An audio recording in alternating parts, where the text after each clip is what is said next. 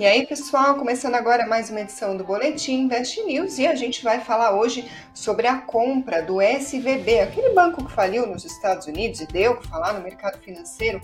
A notícia hoje é de que um banco especializado justamente nessas compras de instituições falidas ou quebradas anunciou um acordo para comprar o SVB. Isso acabou sendo bem visto pelo mercado, além de outros destaques que mexeram com o mercado financeiro no dia de hoje. Então vão deixando seus comentários, se inscreva no canal se você ainda não fez isso, deixa o like se você gosta do nosso conteúdo, porque o primeiro assunto de hoje é a compra do, S, do SVB. A notícia foi que o First Citizens Bank Shares fechou um acordo para comprar o SVB, o banco que teve o controle assumido por reguladores depois daquela corrida bancária que a gente noticiou alguns dias atrás o First Citizens firmou um acordo de compra e vai assumir todos os depósitos e empréstimos do SVB. Esse acordo inclui a compra de cerca de 72 bilhões de dólares em ativos, com um desconto de 16 bilhões. O que, que tudo isso quer dizer? Que o banco comprador vai assumir 56 bilhões de dólares em depósitos. 17 agências do SVB já reabriram nessa segunda-feira, dia 27, como uma divisão do First Citizens. A informação foi do FDIC, que é uma espécie de fundo garantidor de crédito lá aqui do Brasil, é o equivalente lá nos Estados Unidos, é o sistema de proteção de depósitos de lá. E segundo a instituição, é, o FDIC assumiu o controle do SBB no início deste mês, que a gente acompanhou, e segundo eles, 90 bilhões de dólares em valores imobiliários e outros ativos vão permanecer em liquidação judicial. A estimativa é o que o custo da falência do uh, ah, seja de cerca de 20 bilhões de dólares. Pelo menos essa é a estimativa por enquanto. Agora vamos lá, quem que é que está comprando? Quem que quis comprar um banco falido? Segundo dados do próprio Federal Reserve, que é o Fed, Banco Central lá dos Estados Unidos, o First Citizens era o trigésimo maior banco comercial dos Estados Unidos, isso em ativos. Esses dados são do final do ano passado, 2022. O banco tem sede na Carolina do Norte, tem experiência justamente em comprar concorrentes falidos. Só para a gente ter uma ideia, uh, o banco já adquiriu mais de 20 bancos assistidos pelo FDIC desde 2009. Uh, ele diz ter concluído uh, mais transações assistidas pelo FDIC desde 2009 do que qualquer outro banco, ou seja, ninguém mais comprou bancos falidos mais do que essa instituição desde aquela crise tremenda no ano de 2008. Uh, ah, o banco também concluiu a aquisição, por exemplo, do Citigroup no ano passado, em um acordo avaliado em mais de 2 bilhões de reais. Depois da quebra do SVB, o First Citizen já se apresentou ali como oferta imediatamente depois de o caso vir à tona, o que gerou alguma surpresa no mercado justamente pelo tamanho né, do que seria o negócio, é a segunda maior falência aí da história dos Estados Unidos. A gente tem, inclusive, um questionamento que surge aí, por que, que quebra tanto o banco lá nos Estados Unidos? Tem uma matéria sobre isso hoje no Invest News, se vocês ainda não acessaram, investnews.com.br, uma reportagem feita pela Fabiana Ortega, que vocês bem conhecem aqui do Boletim Invest News, e o número é bem impressionante, gente. É o seguinte: nos últimos 10 anos, 73 bancos faliram nos Estados Unidos. Ah, isso se a gente considerar, por exemplo, o, somente o período desde a crise de 2008. Aí foram mais de 500 falências. Aí a gente foi ouvir os especialistas por que, que quebra tanto banco assim nos Estados Unidos e eles dizem, olha só a surpresa, que isso não é exatamente uma preocupação, não é visto como um problema, apesar do número ser bem impressionante. E por quê? Ah, vamos considerar aí, desde a época lá de 2008, 500 falências, por que, que isso não preocupa?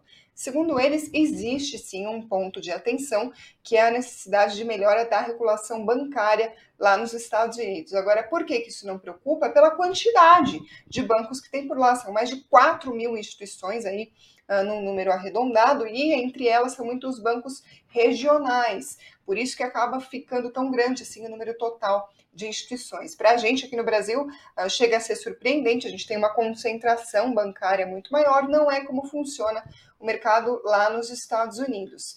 Agora, sobre essa necessidade de regulação e por que, que isso é um problema, eu trago uma frase de uma das entrevistadas dessa matéria, que é a Patrícia Andrade de Oliveira e Silva, que é professora de economia na SPM. Ela diz uma coisa muito interessante, olha só.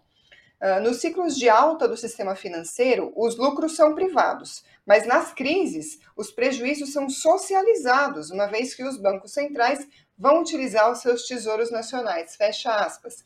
É o que a gente viu acontecer ali logo na sequência da crise do SVB, por exemplo. O Fed já lançou ali, já anunciou as medidas que seriam tomadas para conter essa crise, para impedir que isso se alastrasse, que houvesse o contágio no mercado de uma maneira geral, que era justamente a preocupação. Agora, ou seja, justamente essa análise, na hora que o mercado está em alta, aí os lucros são ali das instituições. Mas na hora que quebra, aí sim o prejuízo é de todas. Mais ou menos essa aí a análise que a especialista faz. Agora, de fato, é Uh, claro que impressiona bastante quando a gente vê um número grande de falências, de quebras de bancos. Sempre tem a preocupação se vai se espalhar pelo sistema bancário como um todo. Basta a gente ver o que aconteceu nas bolsas no mundo todo nas semanas passadas. Agora, basta a gente ver também o que aconteceu hoje, que foi dia de alta nas bolsas dos Estados Unidos, assim como outros países. Isso, claro, se respingou aqui no Brasil, justamente porque essa notícia da compra do SVB foi bem vista pelo mercado, ou seja, um negócio que, claro, ainda uh, deve se concretizar, a gente deve ver os desdobramentos nos próximos dias, mas de qualquer forma já foi encarado como um bom desfecho aí para to todo esse caso que gerou grande preocupação. A gente, claro, continua acompanhando, mas aqui no Brasil também temos uh, as nossas questões no que ficar de olho, e é claro que eu estou falando do arcabouço fiscal. Mais uma, um capítulo da novela vai anunciar, não vai, vai ter a nova regra, quando que ela vai vir. Isso acabou ganhando força nessa semana, toda essa expectativa acabou ganhando força porque a viagem que o presidente Lula faria à China foi cancelada. O presidente foi diagnosticado com pneumonia, informado aí como um caso leve,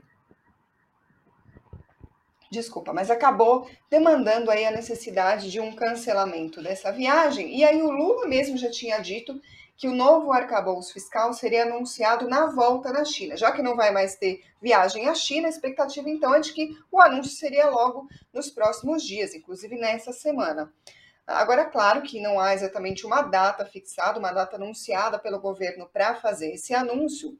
De qualquer forma, a agência de notícias Reuters publicou hoje, citando fontes aí não identificadas, fontes anônimas, a notícia de que o Ministério da Fazenda tem interesse em acelerar justamente a apresentação desse novo arcabouço fiscal, já que tem uma grande expectativa aí, não só do mercado financeiro, mas economistas, enfim, a população também de uma maneira geral, existe uma grande expectativa em torno disso.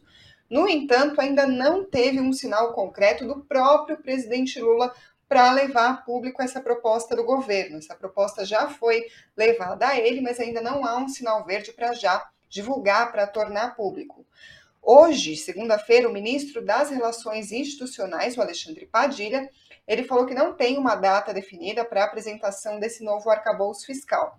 A verdade é que se sabe muito pouco sobre qual seria a estrutura, o que está sendo desenhado, mas claro que a gente já tem algumas pistas sobre o que esperar dessa nova regra.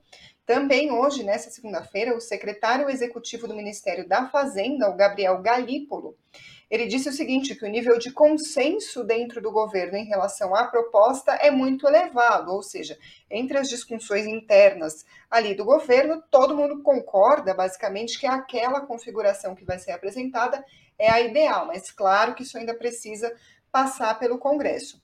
O secretário também falou que a apresentação do texto ainda depende do presidente Lula, como a gente já tinha visto. Ele falou tudo isso num evento promovido pela Arcoadvic. E ele disse que as discussões sobre o tema agora estão focadas em efeitos da medida em áreas específicas do governo. Claro, todo mundo quer saber o impacto que isso vai ter.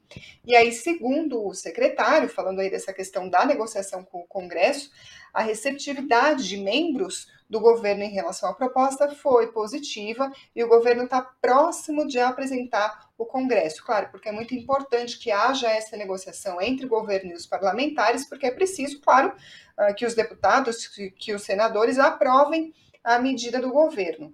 Agora, o secretário defendeu uma regra que não demande a criação de exceções, como ocorreu com o teto de gastos. Isso a gente já está careca de saber, inclusive efeitos no mercado financeiro não foram poucos. Toda vez que tinha ali um furo no teto de gastos, uma exceção, muitos falavam, ah, é o teto, mas tem o puxadinho, ou o teto está furado, enfim. A gente viu isso por diversas vezes, desde a criação lá no governo Temer. Isso acabou prejudicando a credibilidade fiscal no Brasil, isso mexe negativamente com a bolsa, o câmbio puxa para cima, ou seja, ah, o que está defendendo o secretário, o Galípolo, é que não haja ah, espaço para a criação desse tipo de exceção. Ele também defendeu que a regra fiscal tem que suavizar os ciclos da economia, como?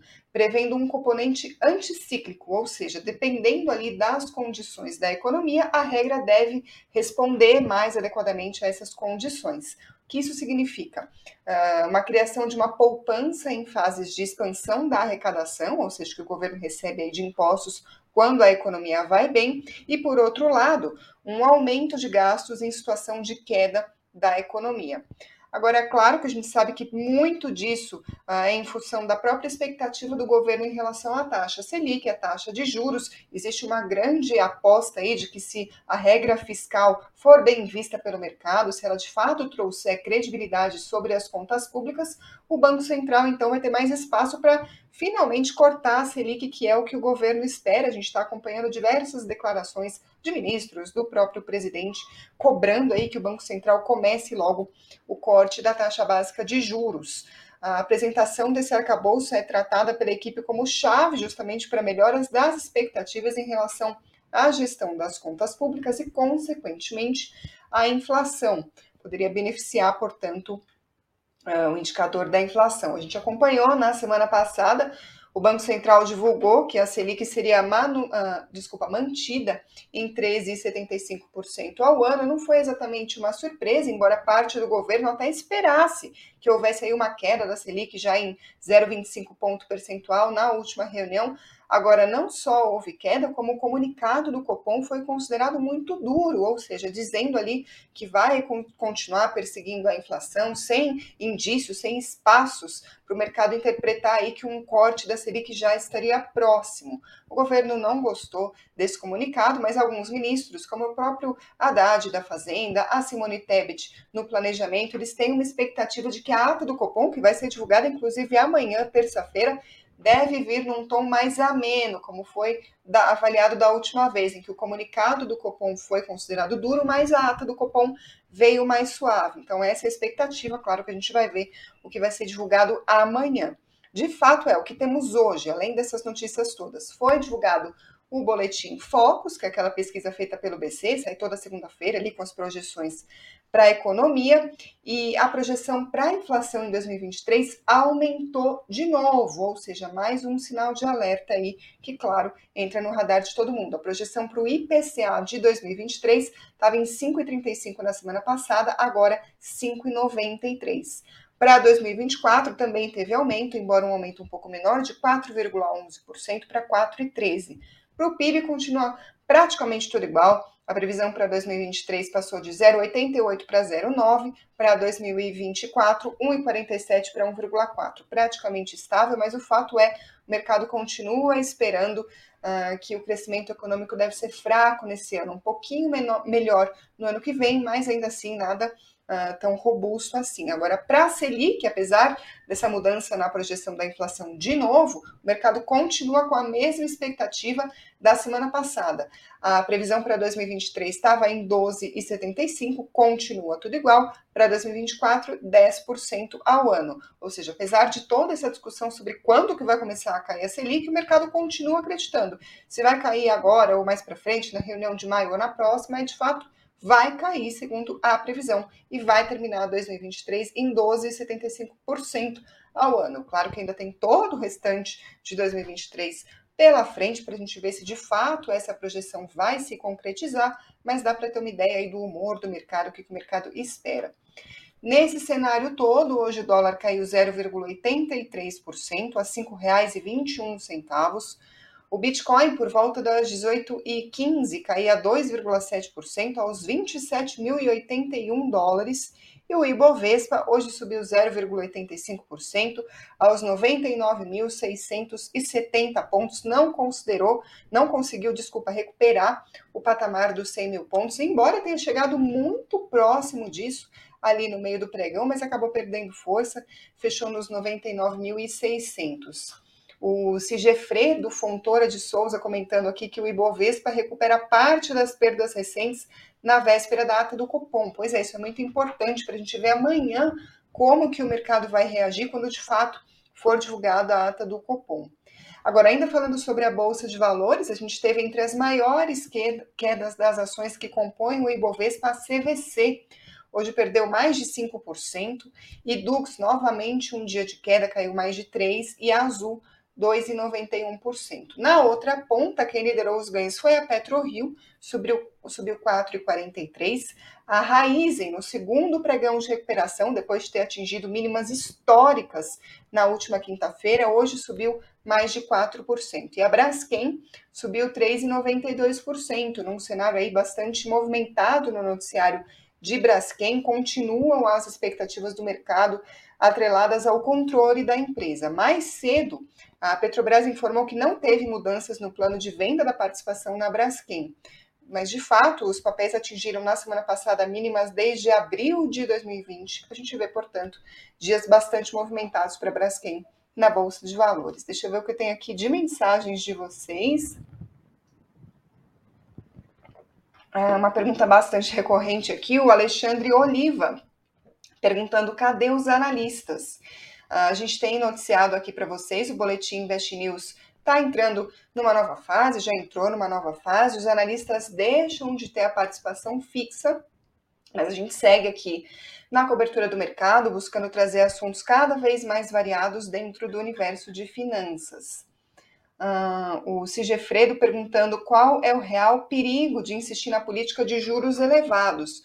Olha, entre as pessoas, os membros do governo, especialmente contrários aí à manutenção da, dos juros elevados, está justamente o efeito que traz para a economia. A gente já viu, por exemplo, lá fora, os juros elevados está gerando todo um receio sobre recessão, inclusive nas economias mais avançadas. Mais recentemente teve esse novo capítulo que foi a crise bancária, a alta dos juros também está sendo apontada como uma das grandes vilãs dessa situação toda. E aqui no Brasil, a gente acabou de ver a estimativa do Boletim Focus uh, ah, para o PIB de 2023, um crescimento fraco, e muito disso também é acreditado ao patamar alto aí da taxa Selic. Mas, por outro lado, que o que defende o Banco Central é que não dá para baixar os juros se ainda houver o perigo da inflação acabar ganhando força. É uma verdadeira aí um cabo de guerra para ver para qual lado vai pender essa decisão e a gente, claro, continua acompanhando.